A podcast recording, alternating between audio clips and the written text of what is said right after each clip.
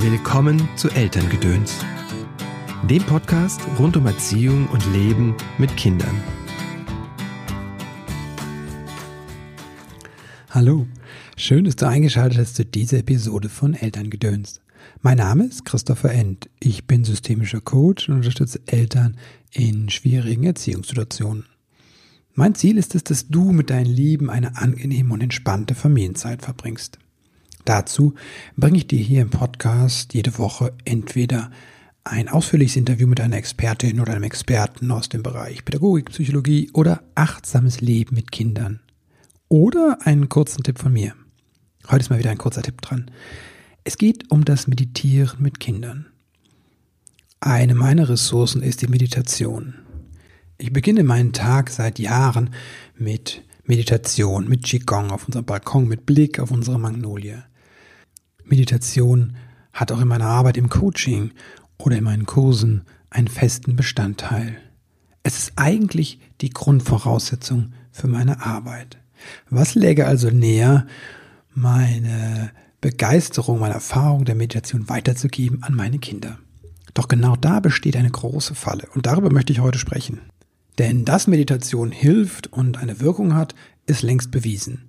Eher die Frage, wie wirkt sie? Also und was alles beeinflusst sie? Bei Kindern gibt es etliche Hinweise, was Meditation bewirken kann.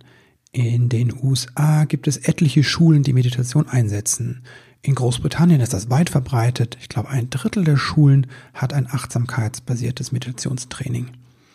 Und in den USA hat man unter anderem herausgefunden, das hilft Kindern, Stress und Angst zu lindern. Es verbessert gleichzeitig die Konzentrationsfähigkeit, die Gedächtnisleistung, die Konfliktfähigkeit, die Selbstregulationsfähigkeit, also die Fähigkeit, meine eigenen Gefühle zu regulieren, zum Beispiel auch herunterzufahren, und meine Empathie, mein Mitgefühl. Allerdings, wie so häufig, Veränderungen setzen vor allem dann ein, wenn ich diese Dinge täglich mache, also regelmäßig mache und über einen längeren Zeitraum. Und wenn ich jetzt beginne, das als Eltern in der Familie zu machen, kann es ganz schnell sein, dass ich mehr Druck aufbaue, als ich eigentlich lösen möchte. Das ist eine Falle. Die andere ist, dass Eltern sich manchmal nicht klar sind, aus welchem Grund sie überhaupt ihren Kindern Meditation beibringen wollen. Oder sie sind es vielleicht schon klar, aber es ist ihnen nicht klar, wie verstrickt das Ganze ist. Meditation wird landläufig mit dem Stillsein in äh, Verbindung gezogen. Und da liegt die nächste Falle. Denn wenn ich möchte, dass mein Kind still ist, könnte es gut sein, dass ich mein Kind als zu laut empfinde. Und dann möchte ich es eigentlich anders haben, als es ist. Und das widerspricht Meditation. Denn es geht darum, den anderen anzunehmen, wie er ist. Meditation bedeutet nichts anderes als beobachten, was gerade ist. Wenn ich aber mein Kind anders haben möchte, als es ist, nämlich still statt laut und ruhig statt lebendig, dann bin ich nicht in dieser Meditation und kann auch nicht Meditation eigentlich lernen. Deswegen bin ich überzeugt davon, Meditation sollte kein Erziehungsprogramm sein. Meditation sollte eine Einladung sein. Und eine Einladung ist wie ein Geschenk. Ich kann das annehmen, muss ich aber nicht. Für Eltern, die selbst schon viel meditieren, gibt es eine andere Falle.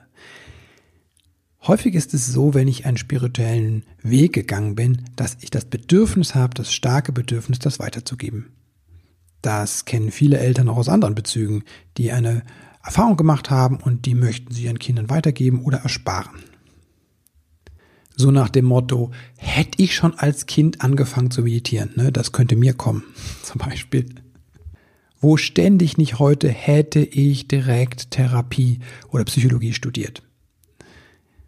Damit spreche ich mir aber meinen eigenen Weg ab, mit all seinen Umwegen. Und ich wäre nicht der Christoph oder der Christ, der ich bin, ohne meine ganzen Umwege. Genau wie die Sage von Odysseus. Das heißt Odysseus Irrfahrten oder die Irrfahrten des Odysseus. Ganz einfach, weil diese Irrfahrten, diese Umwege ganz zentral sind für diesen Menschen. Und erst danach konnte er nach Hause kommen. Und nach Hause kommen ist hier als Metapher zu verstehen. Also mein inneres Zuhause, ich komme bei mir selbst an. Das könnte so eine Falle sein, wie gesagt, dass ich den Umweg, den ich gegangen bin, meinem Kind ersparen will und quasi dem das mitgeben will. Und dann kann das Ganze so ein bisschen einen Druck bekommen und das ist generell nicht hilfreich, erst recht nicht bei Meditation. Deswegen würde ich dafür appellieren, dass du lieber deinen eigenen Weg in der Meditation gehst und die Vorbildfunktion wird viel, viel tiefer reichen, als du dir vorstellen kannst, als jeder Druck geht von außen. Wenn du dir das angeschaut hast, dann spricht aber nichts dagegen, tatsächlich Meditation auch weiterzugeben. Ich finde, das ist eine ganz wertvolle Sache, wenn wir die Dinge, die wir schätzen, auch unseren Kindern weitergeben. Im Falle von Meditation braucht es allerdings ein paar Dinge, damit es kindgerecht wird. Was das ist im Einzelnen, mache ich in einer anderen Folge. Das würde hier den Rahmen sprengen. Wie ich gesagt habe, hilft Meditation dabei, den präfrontalen Kortex auszubilden oder auch die Fähigkeit auszubilden, Gefühle zu regulieren. Um Gefühle zu regulieren, geht es in einem meiner nächsten Kurse. Das ist ein Online-Offline-Kurs, der hier in Köln stattfindet, vier Wochen, und ich begleite dich dabei, eine Methode zu lernen, wie du Wutanfälle deines Kindes meisterst. Also wenn du mit den Wutanfällen deines Kindes echt zu tun hast und denkst, boah, ich komme da nicht weiter, ich komme sogar an meine eigene Wut, dann bist du herzlich eingeladen, dir das mal anzuschauen. Der Kurs beginnt am 18.11.